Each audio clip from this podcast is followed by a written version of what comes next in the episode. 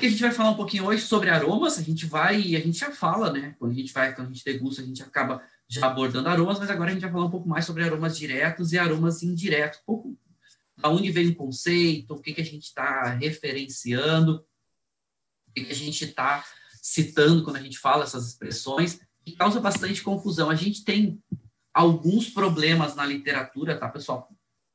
Problemas não, não estou questionando as literaturas. Por mais que elas tragam informações diferentes, a gente tem uma dificuldade no Brasil que é a tradução. Porque a tradução, ela, ela acaba sendo feita com termos diferentes e às vezes é o mesmo termo em outro idioma. Mas eu vou falar um pouquinho disso aqui. E aí a gente acaba tendo um pouco de dificuldade, porque depende da metodologia utilizada, depende da escola, depende da literatura, usam termos diferentes, mas querem dizer a mesma coisa. E às vezes causa um pouco de confusão. Então, é, vou dar um exemplo para vocês, antes da gente falar de, de, especificamente de aromas. Mas a gente está dando uma, um workshop essa semana sobre terroir. E aí tem é, um clima, né? Quando, quando vem é, climas onde tem um pouco mais de frio, que a literatura, boa parte dela, né, traduz como clima frio ou clima fresco. No Brasil tem um pouquinho de diferença né, entre frio e fresco. Mas é isso que, apesar da tradução ser ou frio ou fresco, a, a origem na literatura é a mesma. Está falando né, de, de, de, de climate é, cool, né? fala de, de, de, fresco, de frescor, assim, né? que é locais onde é mais frio. Então, às vezes vai ver, ver o termo fresco, às vezes vai ver o termo frio.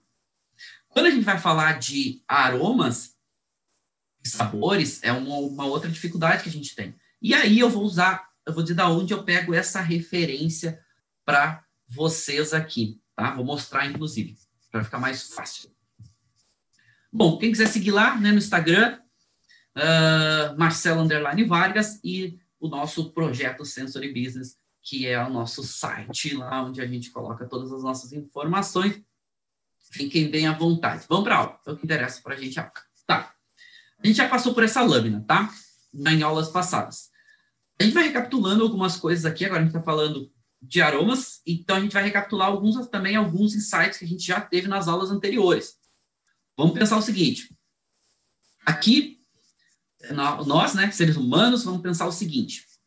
A gente tem duas ou dois canais aonde a gente recebe moléculas aromáticas para que a gente consiga é, é, vamos lá, receber esse estímulo para que a gente consiga desse estímulo se tornar, né, é, vamos lá, energia, entre aspas, para chegar até o nosso sistema nervoso e chegar até o nosso cérebro. A gente já falou sobre cérebro, deixa eu pegar isso aqui que eu gosto de marcar aqui, é, para vocês verem aqui. Aqui, beleza. Então, a gente tem dois, dois locais, né, dois canais por onde chegam essas moléculas. Pontos importantes é o seguinte: para a gente sentir cheiro, a gente precisa que as moléculas cheguem até o nosso epitélio olfativo, que é esse conjunto aqui de esse conjunto de, de, de capacidades, de instrumentos sensoriais que vão interpretar ou vão receber os estímulos olfativos para levar essa informação para o nosso cérebro. Depois, de modo geral, é o seguinte: um resumo rápido. Para a gente sentir cheiro, a gente precisa que as moléculas volatilizem. A gente precisa que as moléculas saiam do seu estado, entre aspas, onde ela está, em conjunto. Vamos pensar que no mundo a gente tem dois conjuntos de produtos ou de vamos chamar de. É, vamos chamar de produtos para ficar mais fácil. E daí a gente vai acabar pegando depois, a gente acaba indo para outros lados, e aí vai ficar um pouco mais confuso. Vamos começar pelo, pelo mais simples. Vamos, tem dois tipos de produtos. Vamos pensar assim. Tem os produtos que, que as moléculas conseguem volatilizar, e aí é o que a gente consegue sentir cheiro. E aí vamos pensar flores, uh, frutas, vamos pensar tudo que a gente consegue cheirar, de alguma forma. Se a gente consegue cheirar, significa que as moléculas daquele produto conseguem sair do produto e chegar até o nosso epitélio olfativo. Então, por exemplo, produtos sólidos, a gente não consegue sentir cheiro. Aço, a gente não consegue sentir cheiro. consegue sentir cheiro se tu vai cortar, se tu vai conseguir, de alguma forma, quebrar aquelas moléculas e elas se tornarem mais leves que o ar para conseguir volatilizar. Então, para sentir cheiro é isso. Então, a gente tem dois canais. A gente tem um canal nasal, né, ou ortonasal, e a gente tem o canal retronasal. Ou seja, nasal, nariz. Retronasal, pela uma conexão que a gente tem aqui, né, né na nossa garganta, nossa faringe, e consegue chegar até o epitélio também, as moléculas conseguem chegar até o epitélio olfativo. E aí a gente já começa a entender alguns termos importantes aqui, que são essa questão, vocês já ouviram falar, tipo, ah, odor, aroma, fragrância, é, retrogosto, retroolfato, é, retroaroma. Então, tem um monte de expressões aí que estão relacionadas com essa parte olfativa. E aí a gente começa a entender um pouquinho elas aqui. Bom, o que é importante a gente, para partir? Primeiro, os termos que a gente vai utilizar. E dois, entender o básico, entender o princípio que é eu posso receber esses aromas de forma direta. Por que, que a gente chama de forma direta? E muitos autores chamam de forma direta? Porque é, a gente fala de sistema olfativo, a gente induz que é no nosso nariz. Ou seja, também é fácil da gente entender se a gente está falando, ah, o aroma, vou pegar uma taça, o aroma direto, vamos sentir o aroma. E o aroma de forma indireto seria esse aroma que vem pelo nosso canal retronasal, ou fação retronasal, porque também é aroma. Só que acontece pela boca. Então, por isso que chamam de aroma indireto. E por que esses dois conceitos? Para a gente começar a separar um pouquinho. O que é aroma nariz, vamos chamar assim, ou nasal, né? E aí podemos começar a usar o termo certo, que é, vou chamar de ortonasal ou só nasal, e os aromas de forma retronasal, ou seja, pela boca. Usam esse canal de conexão aqui. Na próxima aula, na aula que vem, eu vou falar um pouquinho sobre essa questão de sabor. E a gente vai começar a separar um pouquinho essa questão. E a gente vai ver que sabor, sim, eu preciso, eu sinto na boca. Então, aroma eu sinto no, de forma direta, nariz, ou de forma indireta pela nossa boca. Agora, por que, que eu estou usando a expressão aroma em vez de usar a expressão odor, ou fragrância, ou cheiro, ou outro? E aí a gente vai ver, porque a literatura, e aí vai depender da ficha de degustação, vai depender da escola, vai depender da literatura, vai depender da. Vai usar um, um termo diferente. Vocês podem encontrar todos esses termos na literatura. Aroma, vocês podem encontrar odor, até fragrância, até um, é, buquê, né, é outra expressão utilizada. E aí, vamos começar a separar um pouquinho. Por que, que eu uso o aroma? Nossa, mas, enfim, vou explicar para vocês. Da onde vem essa referência que eu uso, tá? Bom, é, a gente já falou um pouquinho sobre análise sensorial e avaliação sensorial. Análise sensorial é ciência. Então, ciência tem normas, tem que seguir aquelas, aquelas referências para que as pessoas, quando repliquem aquela informação daqui a X tempo, consigam é, entender isso e seguir ou aplicar aquela metodologia idêntica com um monte de regras para tentar replicar, validar ou derrubar as teorias ou complementar as teorias. Na avaliação sensorial, o que a gente faz aqui. A gente, por mais que a gente tenha regras, não significa que a avaliação sensorial não tenha regras, tem. Só que elas não são tão rígidas. Vide que cada concurso, cada avaliador acaba criando a sua metodologia para que melhor descreva os vinhos, ou que melhor consigam caracterizar os vinhos. Cada um vai seguir a sua, a sua metodologia. Quando a gente fala de análise sensorial, aí não. E aonde está a base da metodologia da análise sensorial? Está nas normas ISO. Ou seja, quando a gente fala as normas internacionais ISO, elas dão as bases para análise sensorial científica, porque todo mundo no mundo vai ter uma mesma referência, vai ter o mesmo uma mesma regra entre aspas, pelo menos de partida para fazer análise sensorial. No Brasil, quem faz a normatização das normas ISO, ou seja, uma tradução oficial das ISO Brasil, é a ABNT, Associação Brasileira de Normas Técnicas. E aí, é, inclusive, se vocês vão ver as normas, elas se chamam ABNT-NBR. Ou seja, a BNT ela pega as normas ISO e traduz elas para o português e torna aquilo oficial, ou seja, é um órgão do governo responsável por fazer isso. Demora, claro, mas, ok, é o que a gente tem de oficial hoje, é o que a gente vai usar. Então, por mais que as literaturas de vinho vão ter os seus tradutores, cada um vai traduzir de uma forma, né, e aí a gente vai ter expressões que são mais amplas e nem sempre a expressão, a tradução, ela é literal, tá? Esse é um ponto importante. Eu fiz parte da minha formação em vinho fora do Brasil. E não, a tradução não é literal. Não é uma tradução, é, dizer assim, ah, aquela palavra necessariamente significa tal palavra no Brasil. Às vezes é um pouco mais amplo. Né? Não é, não é tão simples também. Eu entendo, de certa forma, os tradutores. Então, a base que eu vou pegar, quando eu estou falando em aroma, eu estou pegando a informação da onde? Da ISO, que para o Brasil ela é traduzida pela BNT. Então, a norma que regulamenta isso é a ISO, e aí, inclusive, vocês vão ver que o nome ele vai chamar assim, né? Ele vai chamar lá NBR, né? A BNT NBR ISO número X. E a que eu vou usar aqui como referência é essa que vocês estão vendo aqui embaixo da minha imagem, a chamada 5492, ou seja, NBR é ABNT, NBR ISO 5492. Por quê? Porque ela cria o vocabulário para análise sensorial. E por mais que seja um vocabulário para análise sensorial, eu também posso usar tranquilamente para avaliação sensorial. Mas é algo oficial, então, tipo, é melhor eu pegar algo daqui como referência do que pegar de diferentes tipos de tradução, certo? Então, vamos entender aqui. O que, que faz, então, essa, essa, essa, essa norma, a BNT-NBR 5492, ela é exatamente isso, ela cria a terminologia mais adequada. Certo? É questionável? É questionável. Assim como as traduções são questionáveis, sempre é questionável. Mas aqui, pelo menos, a gente tem uma referência oficial. Então, vamos lá. O que, que diz aqui? Ela é uma norma grande, lá tem várias páginas, mas eu peguei umas partes para mostrar para vocês. Então, vamos lá. Odor. Inclusive, ela discrimina aqui, tá?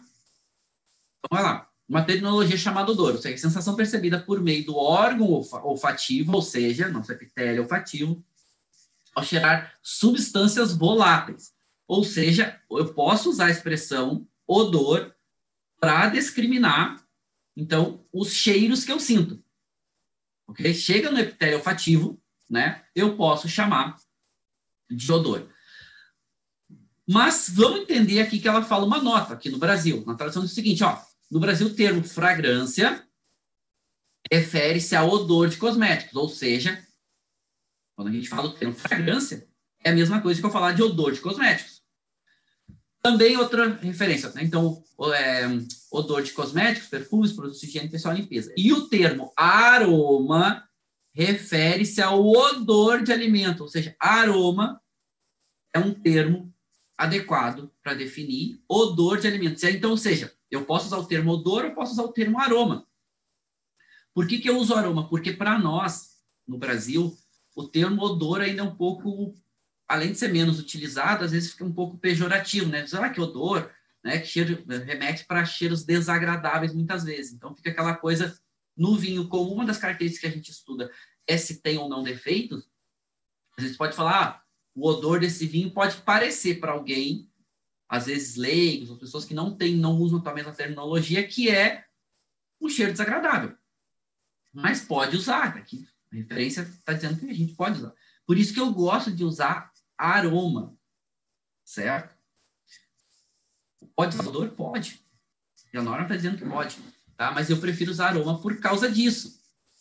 Só que aí a gente cria uma outra lacuna, ou seja, o termo aroma refere-se ao odor de alimentos, vinho agroalimentar.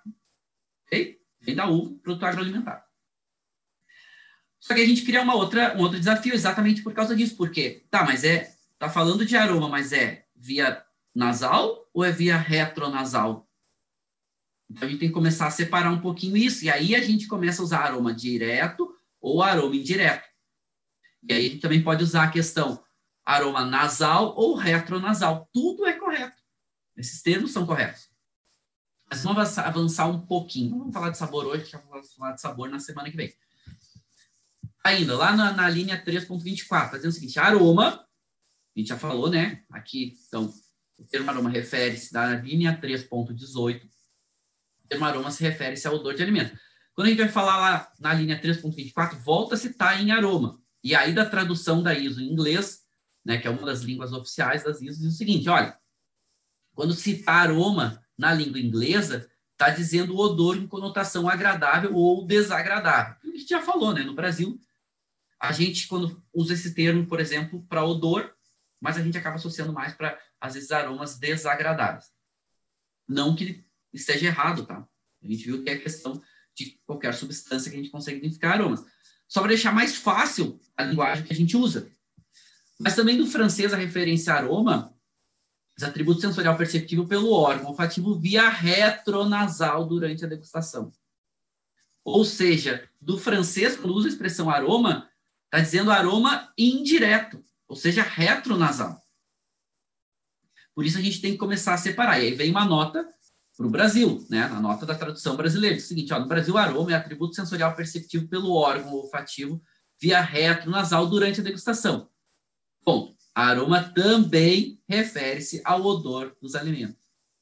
Ou seja, a gente pode usar o termo aroma tanto para aroma nasal quanto para aroma retronasal.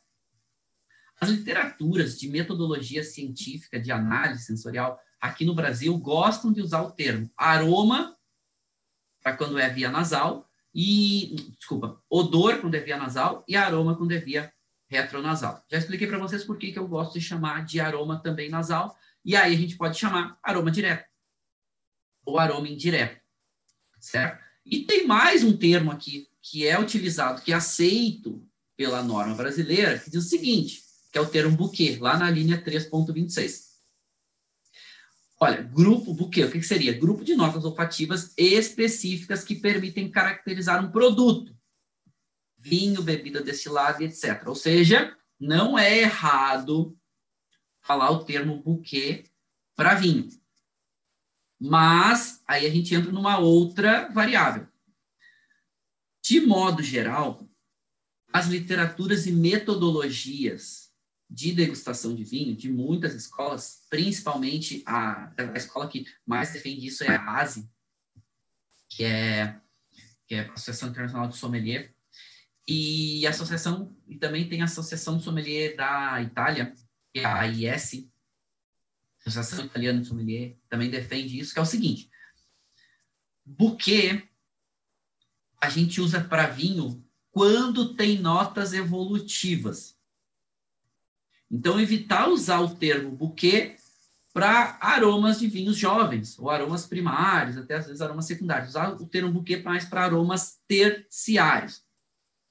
Então eu gosto dessa referência, porque senão também a gente vai deixar mais confuso, né? Poxa, ao buquê do vinho, ao aroma do vinho, ao odor do vinho, ao cheiro do vinho.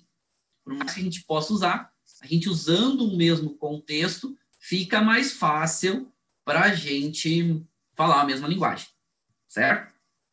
Então, por isso que eu gosto de usar o conceito aroma direto e aroma indireto, ou seja, aroma direto, nasal, aroma indireto, retronasal. E aqui, da onde eu pego essa referência aroma, ou seja, da norma brasileira, sendo que cada literatura brasileira tem um, uma tradução, tem um conceito de tradução. Então, por isso que eu gosto de usar essa referência, tá? Pode usar outras? Pode, tá, pessoal? Não significa que não possa. Ah, tá, mas no livro da Jane está falando lá e tal. Ou seja, alguém traduziu, pegar o original, normalmente vai ter uma referência lá. Que é a mesma, eles tentam falar a mesma coisa. Tá, bom. A gente vai deixar de falar de papilas gustativas mais adiante. O que, é importante a gente pensar, tá? E aqui já fazendo uma introdução em alguns outros pontos. A gente está falando aqui só de aromas, tá, pessoal? Ou seja, a gente não está associando aqui sensação tátil, que a gente vai aprofundar um pouquinho mais na, na próxima aula, principalmente porque quando a gente tem em boca o vinho, tem vários outros, tem vários outros estímulos sensoriais acontecendo além da parte olfativa. A gente está focando na parte olfativa. Outra coisa rápida, é importante a gente falar que a nossa parte olfativa, né, que no nosso epitélio, nosso epitélio sensorial, nosso epitélio olfativo, ele, ele é um canal muito forte de estímulos. Ele primeiro está muito próximo do nosso cérebro, ele manda essa informação muito rápida, as conexões nervosas já estão aqui e já logo, logo chega aqui num, num, num nervo que rapidamente vai mandar essa informação para o tálamo, hipotálamo, enfim, a gente não vai procurar isso hoje, mas a parte olfativa é extremamente importante. Só que ela é muito difícil. Por quê? Porque ela, a maior parte da sua, da, da, dos seus estímulos são os chamados estímulos químicos e não físicos. Né? Físicos é quando a gente tem um estímulo que precisa de contato, como são os estímulos táteis, como são os estilos né, de, de, a própria pele, a gente precisa sentir o calor do álcool, a gente precisa sentir, né, de certa forma, aquela incomodação de alguns estímulos, precisa ter um contato físico. Não. O aroma, ou os aromas, são estímulos químicos, ou sua maior parte são estímulos, químicos. Então, se torna mais difícil, exatamente por que a gente já falou, né? Várias formas da gente entender isso, né? Aquelas sensações muito pequenas e pseudo-sensações. Eu, eu, eu gosto desse termo para a gente trabalhar o nosso entendimento, que é, ou seja, aquelas sensações que elas não existem, ou seja, não é uma sensação, mas a gente entende que ela, o nosso cérebro monta ela e acha que ela acontece. Já falamos, né, sobre a questão de doçura, caráter de fruta doce. Né? Às vezes tu pega um vinho tem muito aroma de geleia. Então nosso cérebro entende, ah, geleia é doce, esse vinho vai ser doce. Então se a gente não cuida a prova, parece que ele é doce. Às vezes serve para os dois lados serve para uma caracterização errada na avaliação sensorial, como também serve para criar o que a gente chama de reação negativa. Reação negativa é o seguinte, tu cria uma expectativa, teu cérebro, tu gosta de doçura. Tu sentiu o cheiro, parece, ah, esse vinho vai ser doce, porque tem cheiro de geleia. Tu prova, o vinho não é doce.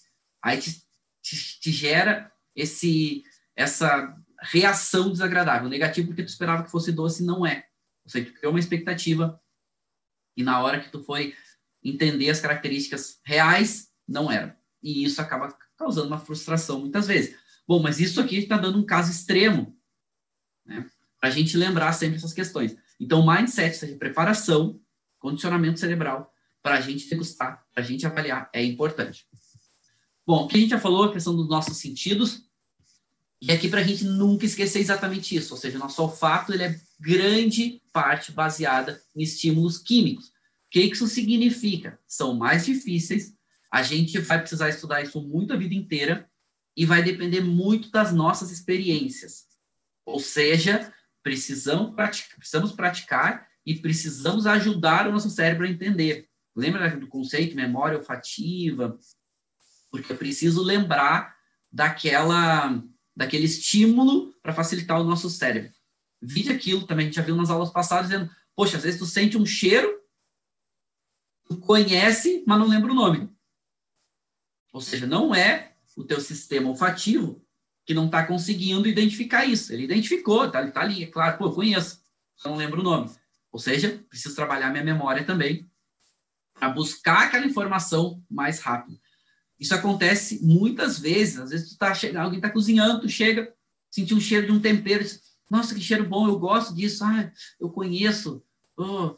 E aí tu fica pensando, eu não lembro o cheiro, a pessoa não está ali, aí tu quer perguntar, tu fica, e aí daqui a pouco tá.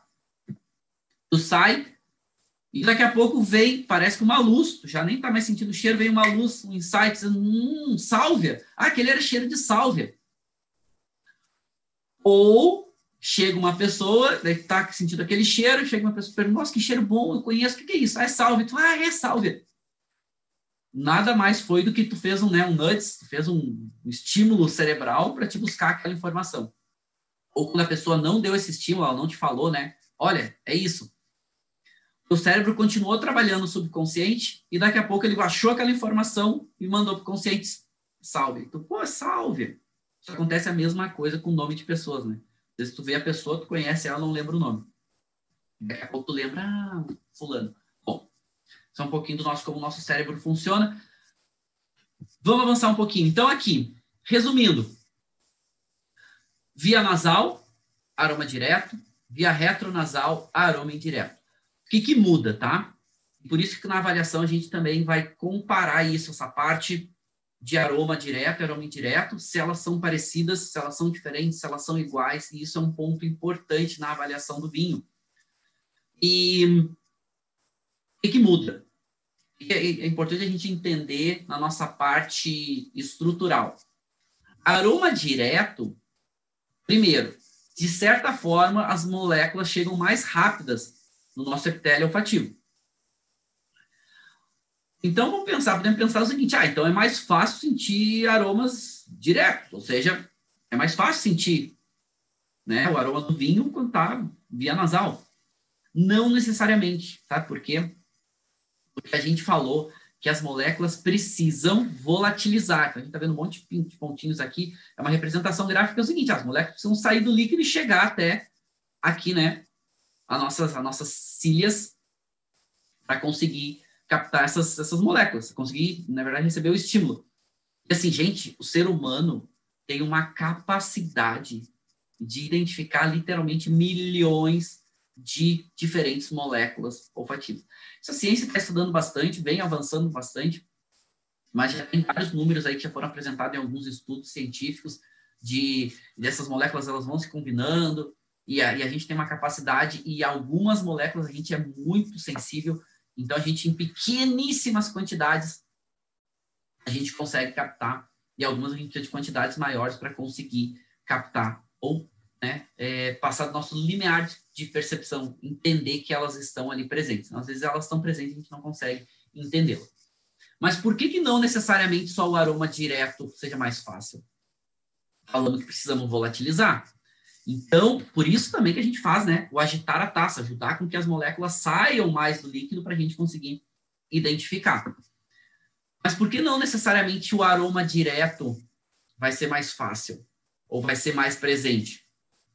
Porque quando a gente coloca na boca, a gente tem a nossa boca ela é quente, né? A temperatura interna ela normalmente é maior que a temperatura externa mas ela tem uma temperatura média ali dentro que é um pouquinho mais alta. E isso faz com que facilite a volatilização de muitas moléculas. Ou seja, o vinho, vamos pensar o seguinte: normalmente a temperatura interna da boca ela é mais alta que a temperatura do vinho. Quando eu coloco o vinho na boca, eu começo a esquentar o vinho. E aí vai facilitando que as moléculas desprendam do líquido e também subam. Então, não necessariamente o aroma direto vai ser mais fácil. Talvez o aroma indireto seja até mais fácil. E quanto mais moléculas se desprendendo, mais moléculas aromáticas tiver, probabilidade maior de eu ter mais aromas chegando e eu conseguir identificar. Não necessariamente também, tá? Não significa que na boca eu vou sentir mais aromas. Não. E é isso que a gente na avaliação vai buscar. A gente vai comparar o aroma direto ou o aroma indireto. Qual que é melhor, qual que é pior. Ou se eles são iguais. E a gente vai ver que vinho tem isso. E isso é uma coisa muito legal. Que não, aliás, muitas vezes, os aromas em, de forma direta, nasal, são diferentes do nosso aroma que a gente avalia de forma indireta. E aí a gente começa a comparar. Aliás, um dos pontos que a gente começa a avaliar em equilíbrio, e aí alguns da literatura vão dizer, não, isso a gente não avalia em equilíbrio, mas é importante a gente pensar em equilíbrio, é exatamente entre aromas diretos e aromas indiretos. E aonde que a gente pode dar mais pontos para o vinho? No aroma direto ou no aroma indireto? Para a gente pensar. Mas vamos pensar que no mundo ideal, a gente quer o vinho tão bom de forma aroma direto como de forma aromas indiretos. Concordam? Faz sentido, né? Eu quero cheirar o vinho ele seja extremamente agradável, complexo, intenso, etc. Quando eu colocar na boca, eu quero também que ele seja agradável, intenso, complexo, etc. Mas nem sempre acontece. A gente tem visto cada vez mais os vinhos mais simples, hoje no mercado, aparecendo mais aromaticamente, né, de forma direta do que indireta. Isso também tem a ver com processo e outras questões que a gente vai abordando mais para frente. Mas se tivesse que escolher, ah, o mundo ideal não é aroma direto e indireto iguais. Se tiver que escolher, eu tiver que dar, avaliar mais pontos para o aroma direto, para o aroma indireto, por onde vocês iriam? E eu sempre falo que quando a gente chega nessa dúvida é o seguinte: para que, que o vinho é feito? Ah, ele é feito para ser consumido. Ele é feito para ser tomado, degustado, etc. Você colocar na boca e tomá-lo. Então, quando tu tem o aroma indireto, em boca, mais intenso do que no aroma direto, tu pode contar uns pontinhos. O ideal é que sejam os dois no mesmo nível.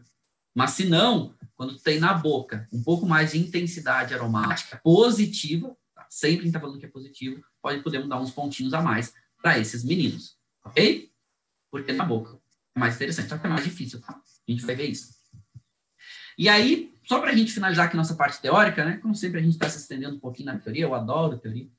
Então, é, acabo me estendendo um pouquinho mais, mas eu acho que vale a pena. Depois a gente vai entrar aqui na parte da degustação e aí a gente depois abre essa live e a gente vai degustando. Mas pontos importantes, tá, pessoal? Para a gente entender aqui também. A gente tem uma dificuldade muito grande de identificar aromas quando a gente está gripado, ou quando a gente tem alguma irritação nasal, ou quando a gente tem. Por quê? Porque tranca limita esse canal nasal e às vezes até limita, né, porque as mucosas que ficam inchadas, limita também o canal retronasal. Então tem dificuldade das moléculas chegarem ao nosso epitélio olfativo.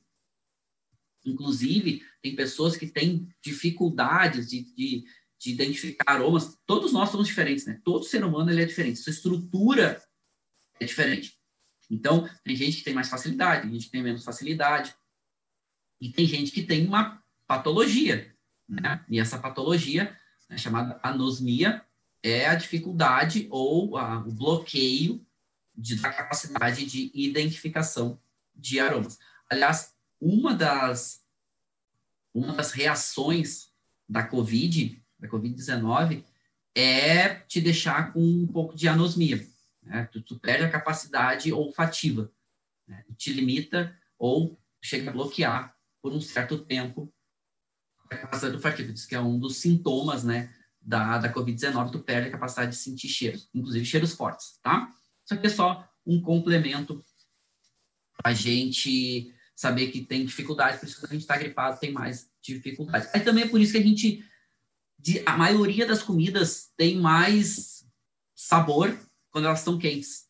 Porque quanto mais quente a comida, mais fácil de volatilizar as moléculas. Então, por exemplo, uma sopa. Normalmente uma sopa quente, ela é mais saborosa que uma sopa fria, porque solta mais moléculas. Para eu sentir mais tema da próxima aula, vamos degustar. Porque a gente já passou um pouquinho da nossa parte ou do nosso tempo teórico, que a gente tem, né? Mas eu gosto de passar a teoria, porque a teoria ajuda vocês, a degustação a gente vai praticando, praticando, praticando, e a teoria nem sempre vocês têm acesso. Tá bom? Bom, vamos provar. O vinho que eu vou provar então hoje é um vinho com madeira. Eu não li a ficha técnica dele, mas eu sei que ele tem bastante madeira, e depois eu vou ler a ficha com vocês lá no grupo. Então, primeira coisa, vamos provar. Eu vou abrir o vinho, né? Eu só tirei a cápsula dele aqui. Vou abrir. Primeira coisa, Vamos cheirar nossa taça, ver se ela está livre de impurezas, cheiros e outras questões. Bom, não estou conseguindo acompanhar o chat, né? Me empolguei aqui na aula. Então, para quem vai degustar algum vinho também, pode pegar lá seu vinho. Lembrando que a gente precisa vinho, taça, precisamos de água e um guardanapo branco ou um fundo branco. Ok? Vamos lá. Tem algumas pessoas que falam para você, alguns especialistas, você não cheirar rolha, porque não tem nenhum sentido. Eu adoro cheirar rolha, tá? Adoro.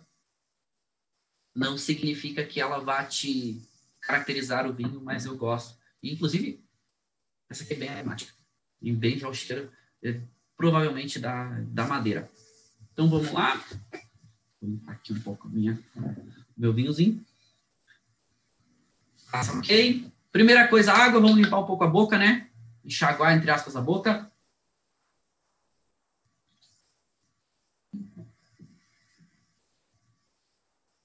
Ver como é que tá. Legal? Eu sempre descarto, então eu vou pegar um copinho de descarte que eu tenho aqui. Beleza? Eu peguei um hábito que é cheirar absolutamente tudo.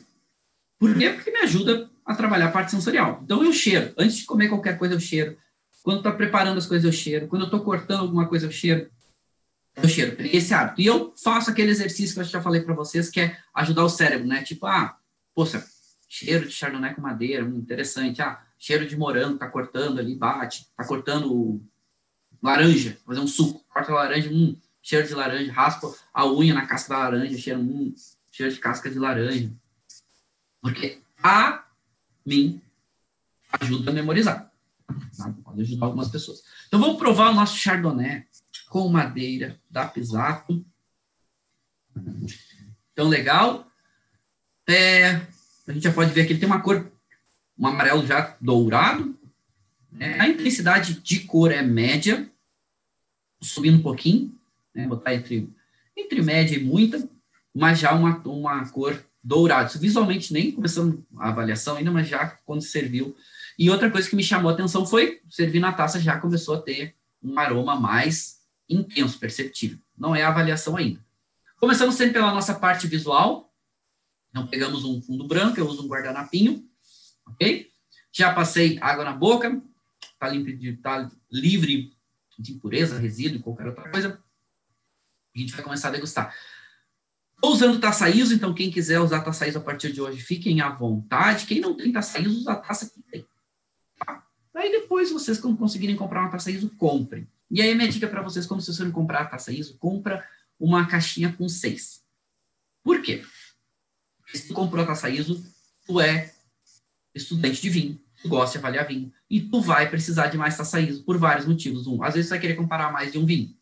Às vezes, tu vai querer comparar dois vinhos, três vinhos, quatro vinhos. Às vezes, tu vai quebrar a taça. Vai acontecer. Então, aí tu só tem uma, acabou tua taça ISO. Então, quando comprar, compra uma caixinha com seis, e seja feliz, certo? Vai te fazer falta. Compra, compra, vale a pena. Quando for investir, compra. Ah, eu não tenho, só consigo comprar uma, compra uma. Mas a dica é compra seis, que é melhor. Então, visualmente, então eu já inclinei aqui, né? Meu óleo é sempre de cima para baixo, inclino 45 graus. Primeiro, um vinho é completamente limpo, né? Não tem nada de impureza. Ele é bem translúcido, a intensidade dele de cor é média, subindo um pouquinho entre média e muita, e a cor dele é um vinho branco, ou seja, amarelo, puxando aí já para o dourado. É 2019. Quem sabe, uma coisa também que vai trabalhar mais para frente, vinho branco, com o passar do tempo, vai ganhando cor. Certo? A gente vai falar mais adiante por quê. Mas aqui então já dá para ver. E muito brilhoso, né? A gente tem falado bastante brilho, que é uma constante hoje no mercado. Bem, bem, bem brilhoso, inclusive. Primeiro, vou levar agora para a gente sentir aroma, aroma direto. Vou levar a taça ao nariz sem agitar, certo? Porque a gente não quer muito álcool, a gente quer sentir essas, essas moléculas que já estão volatilizando naturalmente, já começamos a ter uma ideia de intensidade. Enfim, vamos lá, leva a taça ao nariz. Inala devagar, um pouco mais longo. E aí, o que, que a gente já percebe aqui? Hum, Primeiro, só aromas positivos, uma intensidade entre média e muita. Só nessa, nesse primeiro, nesses primeiros aromas. E a gente percebe muito o caráter de madeira bem presente e o caráter da fruta bem presente. E até uma complexidade bem interessante. Então, tem de várias frutas aqui e entende esse caráter da madeira já puxando para uma notinha de tosta delicada, puxando para uma notinha de um leve amanteigado, um leve, eu gosto desse, desse aroma que parece que você largou é, amêndoa na manteiga, assim, para dar uma, uma tostadinha, mas não são aromas é, excessivos, né? não são aromas tão intensos, mas são bem presentes. E o aroma da fruta. E esse perfil, nesse primeiro aroma, esse perfil da fruta remetendo a uma fruta é, madura, uma fruta amarela madura. Então, remete a alguma coisinha de um pêssego, remete a alguma coisinha de. Ele me lembra até uma pera madura. Ele, bem, perceptível esse aroma. E quase um aroma de. O pessoal gosta de falar, né? De, de, de abacaxi, etc. Até tem uma notinha, mas não é aquele abacaxi extremamente doce, maduro, né? Abacaxi terra de areia, que a gente chama aqui no sul. É uma nota de vai nos remetendo a alguma coisa que pode ser sim um abacaxi. Tá, vamos agitar a taça. Três, quatro voltas, leva a taça ao nariz. Uau, aí fica legal. Fica legal. Mas aí ficou bem mais intenso. A gente já chega uma intensidade quase muita. E hum, o perfil de complexidade dele aumenta bastante. Fica bem perceptível. Mais algumas notas de, hum, de fruta. A nota da madeira. E, aliás, é interessante que o, aroma de fruta fica mais perceptível do que a madeira. Inclusive, a madeira, quando, nesse primeiro aroma, sem agitar, a madeira está um pouquinho acima. Quando tu agita, a fruta fica um pouquinho acima. Eu adoro isso em vinho. Vai mudando esse perfil. Bem, bem legal. Eu já estou até salivando com vontade de provar. E aí essa nota da... Aqui aparece um pouquinho menos a madeira. Essa nota remete a uma manteiga.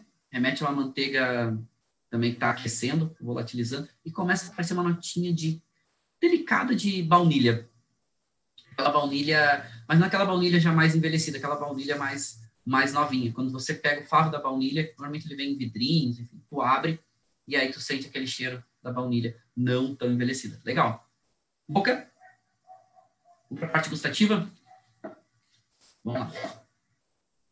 E aí depois eu volto um pouquinho nesse perfil aromático, porque eu não estou falando tanto nesse perfil aromático direto agora, porque eu quero falar depois ele em boca e quero falar né, de forma indireta e comparar os dois.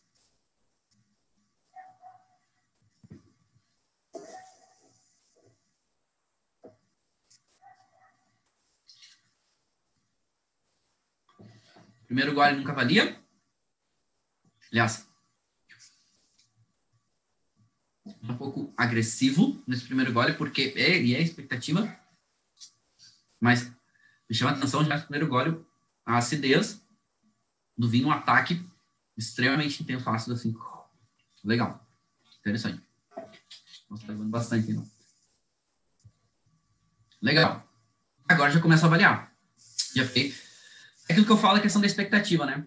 Esse ataque de acidez foi super intenso e vou dizer que eu não esperava esse ataque ácido tão alto e que eu estou considerando isso já algo positivo.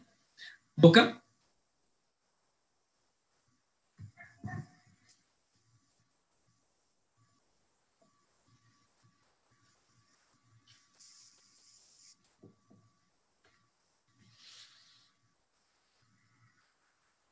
Primeira parte estrutura.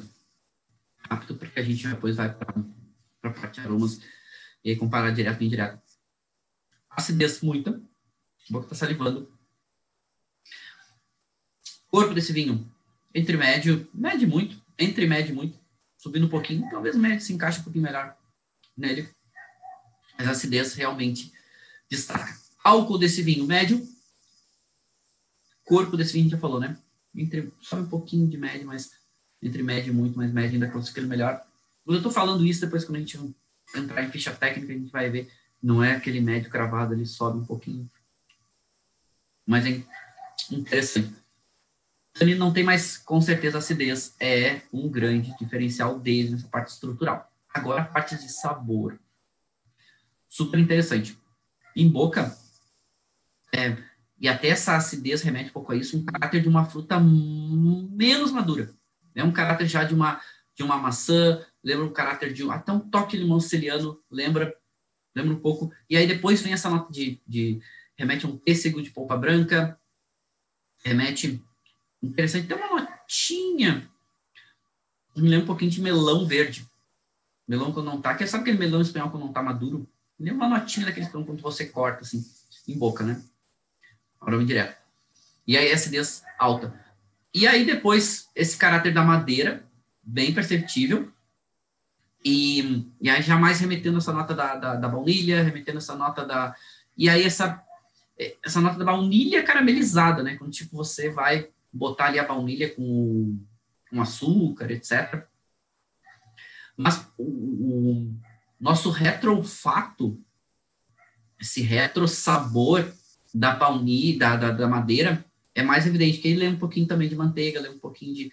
É interessante, esse retrofato positivo, tá? Ele é mais ele é mais intenso do que o perfil da fruta. A fruta acaba passa mais rápido, e o perfil, esse perfil remetendo aí essas notas caramelizadas, essas notas mais de manteiga, essa nota de manteiga aquecida fica um pouco mais perceptível. Interessante, bem legal, bem legal esse perfil. O que, que muda do aroma direto para o aroma indireto desse vinho? É isso. Então, no aroma direto, eu percebo um pouco mais a madeira, um pouco mais evidente, e o perfil da fruta vem quase acompanhando. De forma indireta, a gente já vê esse perfil da fruta mais presente, até um pouquinho mais que a madeira, de, no, no, vamos chamar no primeiro ataque, né, quando o vinho está na boca ainda, a fruta um pouco mais presente, a madeira também quase acompanha. No final, a madeira fica um pouco mais do que esse caráter de fruta, mas todos pontos positivos assim do vinho. É um estilo de vinho, né? O nível de qualidade dele, com certeza a gente está aí falando de um vinho uh, chegando em muito bom, né? Gente está falando aí de um vinho que está girando ali nessa, nessa faixa ali. É, com certeza ele é mais do que um vinho só bom, ele é um vinho que está chegando muito bom. Tem umas questões aí de equilíbrio. E se a gente fala de equilíbrio direto e indireto, a gente pode comparar um pouquinho. O que, que ele é mais intenso? Ele é parecido em intensidade. Ele é diferente no seu perfil e ele é diferente na sua complexidade, certo? Ele é muito o estilo de quem gosta de um ou de outro, prefere um ou prefere outro, mas é um vinho bem, bem interessante, ok? Legal. E agora ele está esquentando um pouquinho mais, está ficando até um pouquinho mais aromático, um pouco mais intenso.